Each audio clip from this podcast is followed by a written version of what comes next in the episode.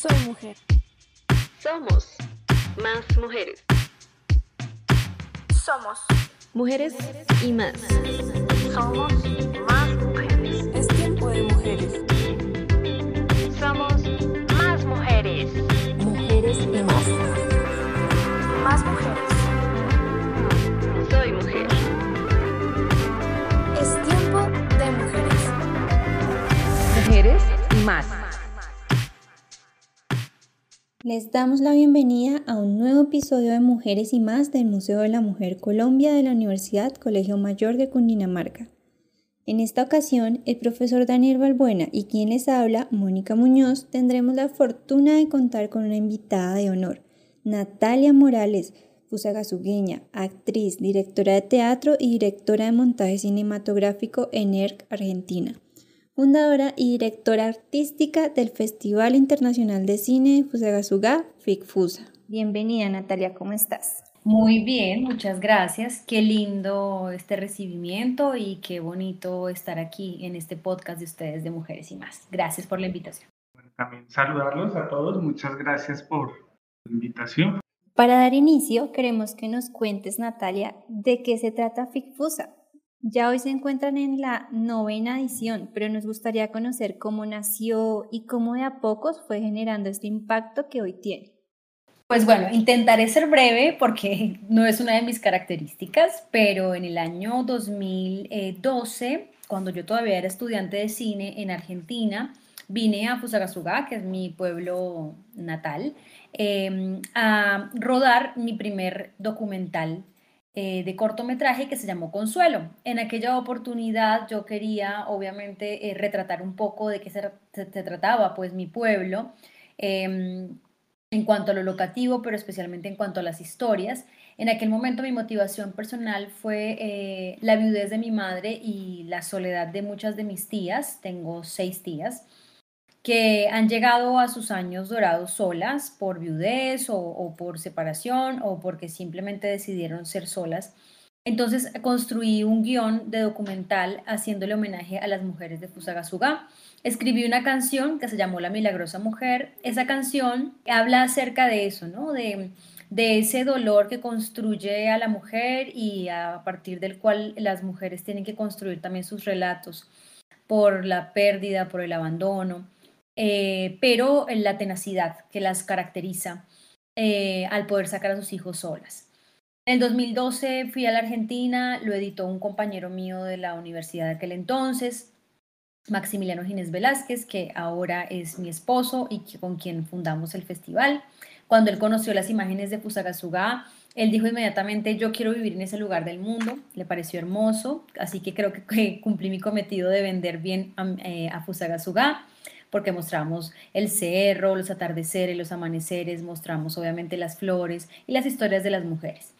En el 2013 volvimos con mi compañero, con Maximiliano, volvimos a hacer la entrega de distinciones llamada Orquídea de los Andes en su primera edición, 2013, y desde ahí todos los años eh, homenajeamos a las mujeres de Fusagasugá o a las mujeres que han hecho parte de algunas gestas culturales de la región.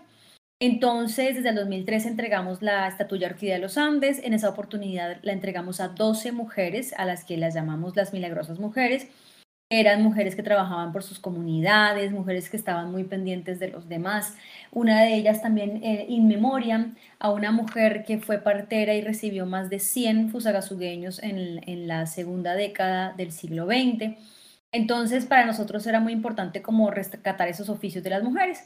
En aquella oportunidad, un 8 de marzo, justamente el Día Internacional de las Mujeres, hicimos la entrega de estos premios y fue el estreno nacional y, pues local de Consuelo, nuestro cortometraje.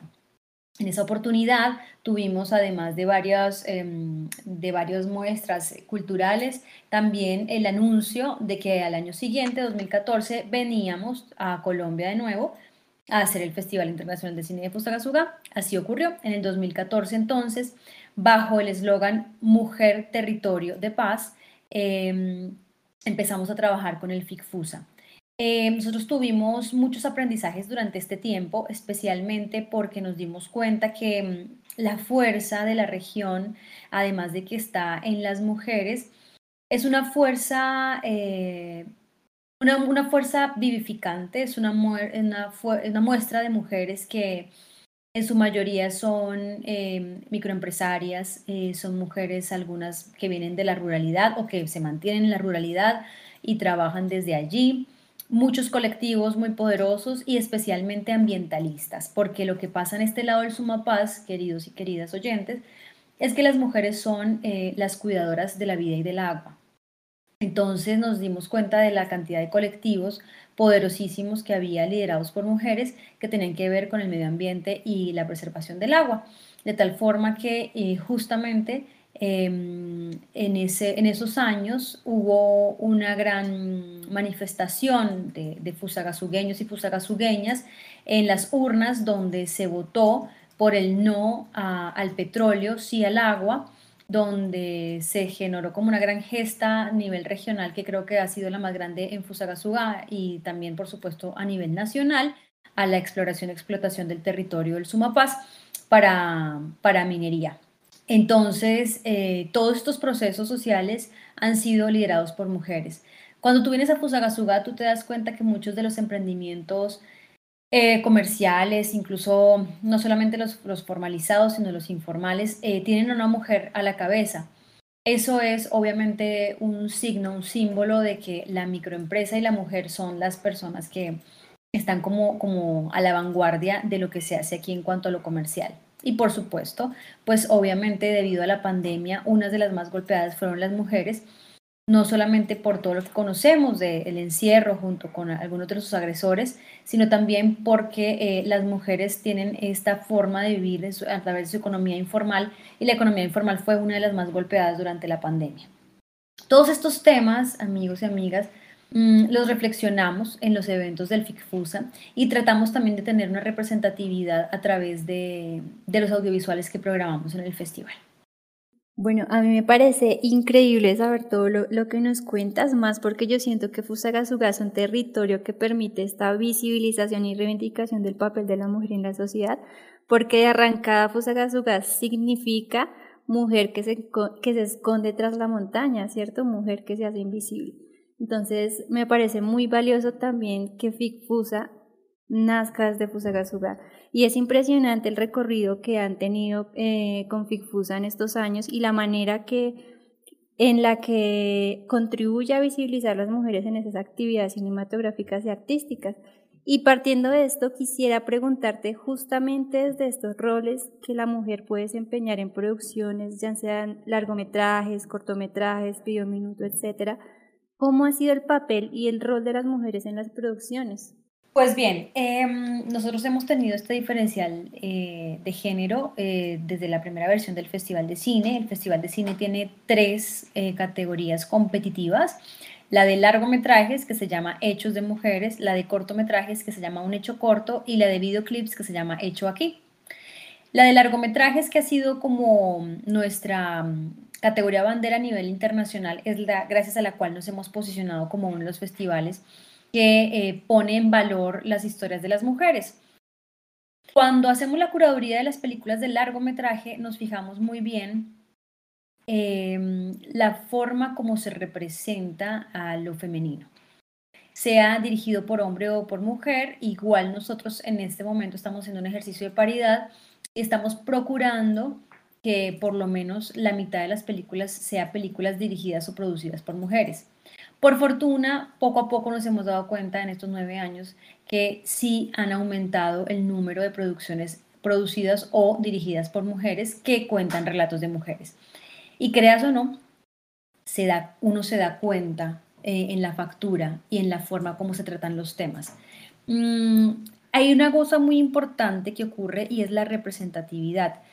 Si bien las mujeres eh, ocupamos roles dentro de la cinematografía, mm, como roles en, el área de arte, en el área de mm, asistencia de dirección, producción, eh, es muy importante que las mujeres empecemos a ocupar también roles en el guion desde la escritura de las historias, porque es desde allí, desde donde empezamos a militar, porque haya representatividad en nuestras historias desde nuestros puntos de vista porque no es lo mismo cuando un hombre narra la historia de una mujer a cuando una mujer o un colectivo de mujeres lo hace.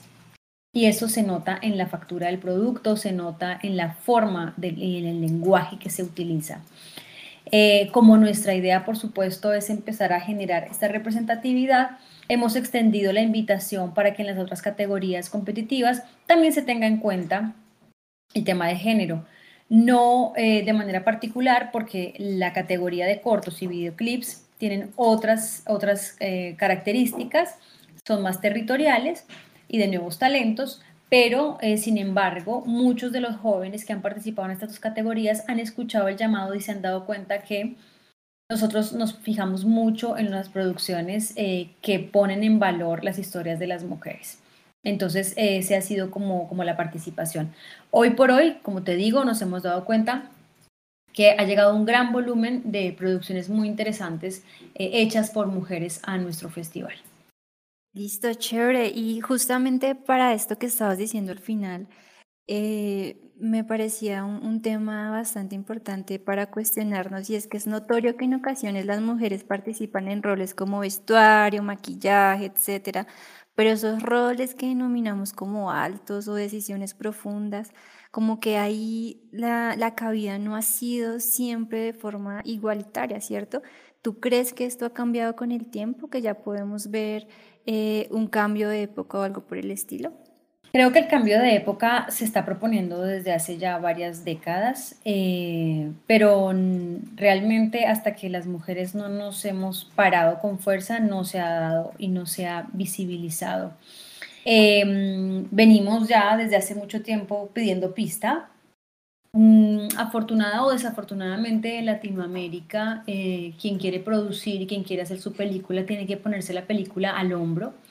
Em, entonces, de esa forma, eh, o tanto hombres como mujeres eh, tienen la dificultad de la producción, porque hay que entrar a muchos concursos, porque hay que empezar a hacer toda la ruta del largometraje para poder contar las historias e incluso también del cortometraje.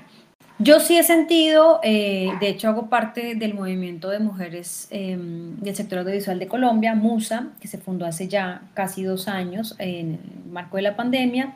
Eh, fui invitada a través de mi amiga Jimena Prieto, quien también tiene un festival muy interesante llamado Cine en Femenino y una fundación llamada Mujeres Audiovisual, para que empezáramos a reflexionar acerca de esto. Entonces, eh, sí, las mujeres poco a poco hemos empezado a tener incidencia y la primera gran petición eh, es el ejercicio de paridad, tanto en todos los roles eh, durante la pre, la producción y la postproducción. Em, también un ejercicio de paridad que se pide en todo lo, temático. Y muy importante también dentro de las convocatorias nacionales, tanto del ministerio como de los departamentos, también hemos estado solicitando un diferencial de género para que haya una puntuación de 2 a 5 puntos más por ser producciones hechas por mujeres. Eso estimula la producción hecha por mujeres. El hecho de que haya un, puntaje extra por, por ser dirigido por mujeres. Echa la ley, echa la trampa. Desafortunadamente, en algunas oportunidades, pues yo me he enterado, nos hemos enterado que mm, hay producciones lideradas por varones que ponen eh, a la mujer solamente para que sea la titular pero se siguen contando las historias desde el punto de vista de ellos.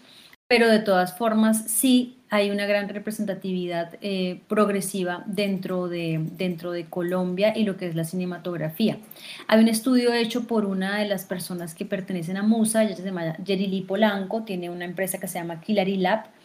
Eh, ellas son del Valle del Cauca y han hecho un estudio muy interesante que se llama La Primera pero no la Última, por si quieren em, consultarlo, está en la página de ellas y también fue apoyado por el Ministerio de Cultura, donde hacen un estudio de los largometrajes, eh, un recorte de, más o menos unos 50 años de largometrajes en Colombia, donde descubren la, la cantidad, ¿no? la cantidad de mujeres que han participado en rodajes y hacen unas estadísticas muy interesantes. Por supuesto, se dan cuenta que han sido muy pocas las directoras, Em, el volumen es mucho más alto en los equipos de producción y de arte, siendo las mujeres vestuaristas y maquilladoras las que más roles, eh, las que más trabajo han tenido en el cine, en el cine colombiano durante estos años.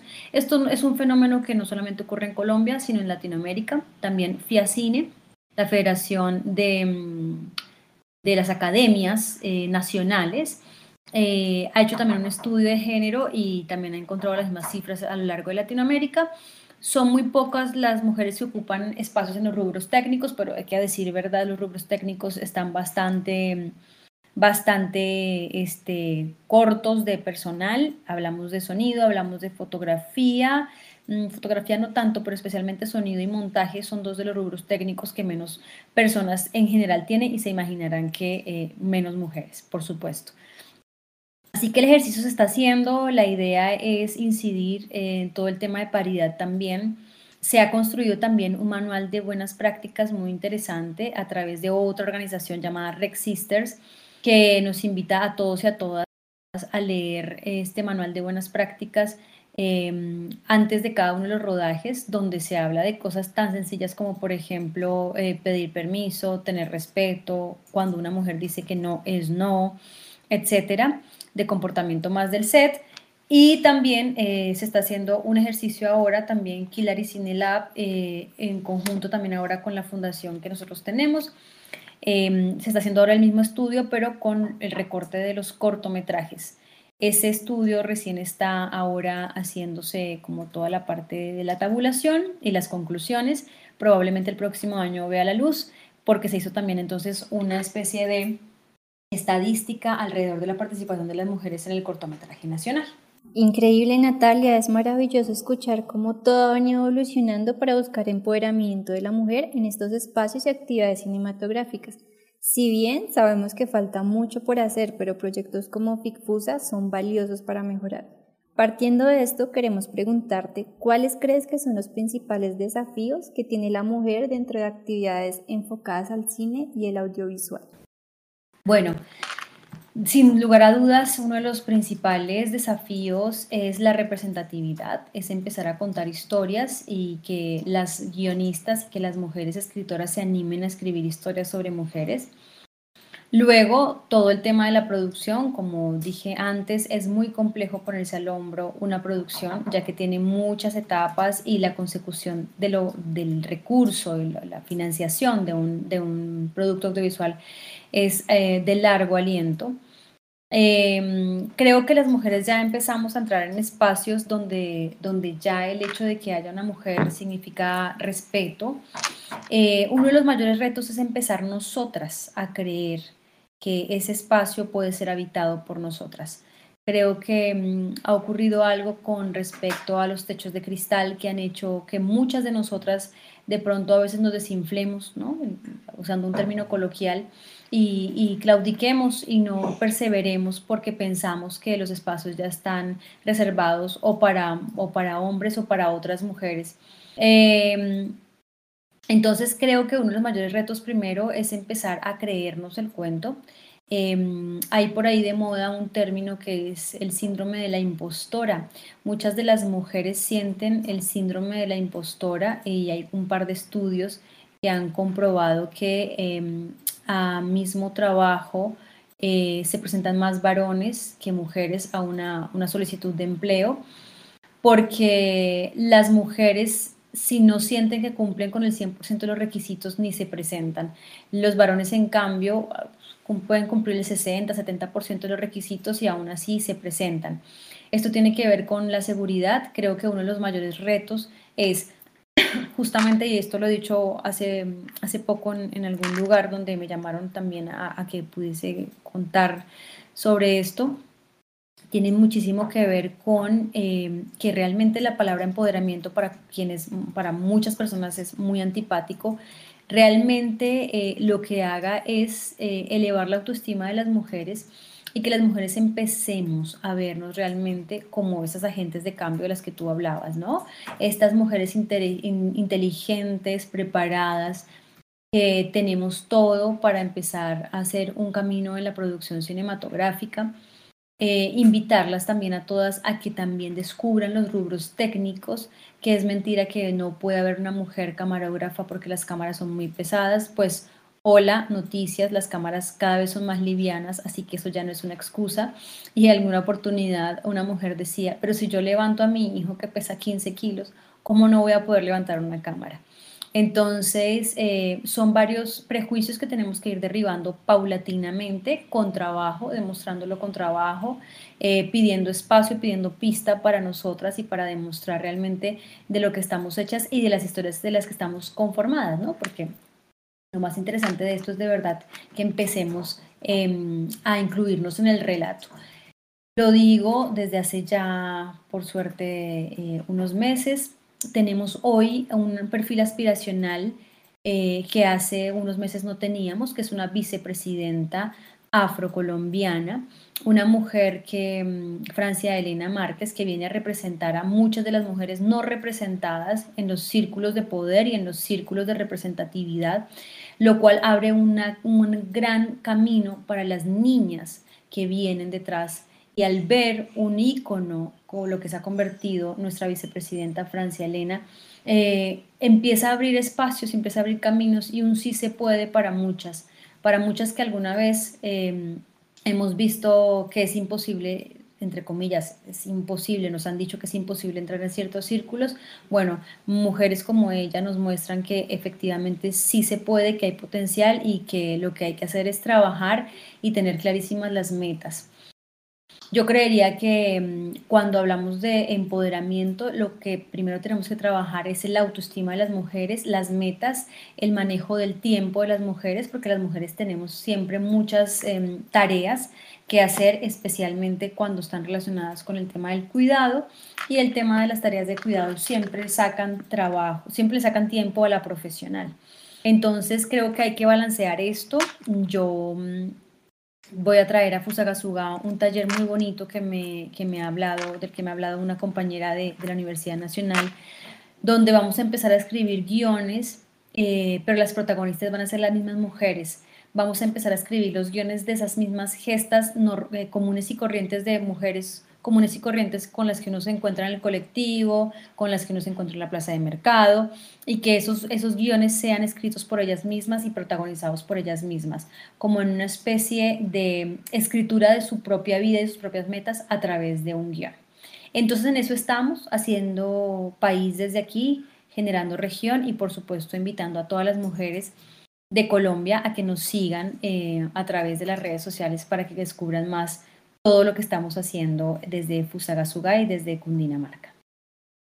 Vale, a mí me parece muy, muy chévere lo que ustedes están haciendo y, también como esa visión que tienen más allá de, las cosas, ¿no? Como que uno pensaría que Picfusa solo se queda en un festival, pero por supuesto que va mucho más allá de eso, ¿no? Se trata de, tú decías, ¿no? Empoderamiento que llega a través de la autoestima, que no sé qué, y siento que sí, o sea, casi que lo empieza uno a cuestionarse y a reflexionar desde cada uno de los perfiles y cada una de las posiciones que uno tiene, por ejemplo, desde la academia, uno que está haciendo también para que ese empoderamiento se pueda dar, ¿no? Eh, y no solo desde el cine, también desde muchas otras eh, disciplinas que posiblemente también puedan estar ahí y que también son un rol importante pues en la vida de cada uno y de cada una. Y, y pues siento que es eso, ¿no? O sea, también desde, desde la academia, por ejemplo, dar esa oportunidad al experimentar, al explorar, ¿no? O sea, como que se puede dar el lujo que en el aprendizaje uno va como generando muchas reflexiones y se permite un poco eso, ¿no? Experimentemos, qué tal que lo que estemos haciendo, pues, pues valga la pena, ¿no? Realmente funcione, funcione mucho mejor de lo que yo estaba esperando. Y siento que ahí, por ejemplo, lo que tú estás haciendo con los talleres y demás, hace que dispone el campo un poco para eso, ¿no? Para decir como, bueno, tienen un gran talento, una gran responsabilidad incluso, qué energía y, es importante empezar a descubrir eso. Muchas gracias Daniel por tus palabras. Eh, sí, aquí dentro de lo que tú comentas, dos, dos apuntes. Uno, eh, las mujeres eh, no podemos continuar, em, digamos, normalizando situaciones eh, que, nos, que nos ponen en jaque nosotros tenemos que empezar a ver con mucho criterio todo. Cuando se, habla, cuando se habla también de empoderamiento, también se habla de una mujer con criterio. No es solamente el poder por el poder, sino el criterio, porque es importante y creo que eso a través del audiovisual también se logra. El hecho de que después de, que veamos cada película, eh, invitemos a la reflexión y a generar eh, masa crítica dentro de, nuestras, dentro de nuestras asistentes y nuestros asistentes. También nos dirigimos a los varones, es el segundo punto importante al que quería hacer mm, referencia, porque también conocemos y sabemos que em, la construcción de lo que queremos hacer se tiene que hacer en conjunto, pero no con la frase de cajón de que de que con los sí con los hombres porque yo no odio a los hombres, no, no tiene nada que ver con odiar o no odiar, se trata de la sociedad que estamos construyendo y que estamos viendo hacia adelante. Em, en otra oportunidad yo hablaba, por ejemplo, porque yo ahora soy una mujer con hijos, tengo dos hijos, eh, soy una mujer diferente en el sentido que ahora yo lo que me he propuesto también tengo que pensarlo de aquí a 20 años, porque yo lo que estoy haciendo hoy es construir un espacio para mi hija y para mi hijo cuando ellos les corresponda eh, ser mayores de edad. Entonces, yo estoy pensando en cuál es esa sociedad que yo quiero que tengan mis hijos y estoy preparándolos para eso. Entonces, desde casa también, muchas de nosotras, yo creo que ya que estamos en esta onda, nosotros no hacemos diferenciación entre géneros. Eh, yo tengo un niño y una niña eh, y a cada uno de ellos se les permite la libertad em, también para hacer las cosas. Obviamente aquí en casa hay reglas, eh, pero la ley es para todos, no, no se hace diferenciación. Entonces creo que eso es importante también, como que lo podamos hacer desde la casa, ese ejercicio. Y em, algo muy importante también que tenemos en el FICFUSA es el diferencial territorial, porque nosotros también nos damos cuenta que cada territorio tiene unas características particulares, como les dije al principio, para describirles las colectividades de mujeres, las, las juntanzas de mujeres, tiene mucho que ver con lo ambiental, con, lo, con el emprendimiento y con la defensa de la vida y el agua.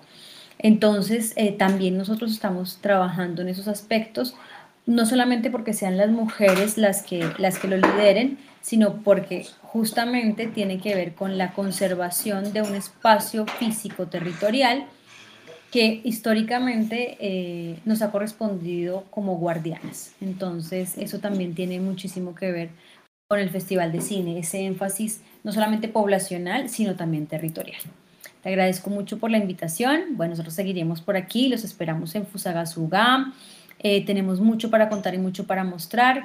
El FICFUSA viene ahorita del 9 al 15 de diciembre, pero estamos todo el año trabajando eh, por este, este proyecto. Todos los años estamos haciendo cosas, no nos quedamos quietos, vamos a barrios, a veredas. hemos estado trabajando también a nivel internacional. Entonces, pues la, la función es de todo el año, aunque la clausura de fin de año sea el FICFUSA del 9 al 15 de diciembre. Bueno, yo quiero agradecerte inmensamente por tu tiempo, ha sido un espacio enriquecedor para nosotros como museo y, esperamos que para la comunidad también haya generado reflexiones importantes. Muchísimas gracias y bueno, todos a ser parte de FICFUSA. Muchísimas gracias y los invitamos a que nos sigan en las redes. Nos pueden encontrar como FICFUSA, F-I-C FUSA, Festival Internacional de Cine de Fusagasugá.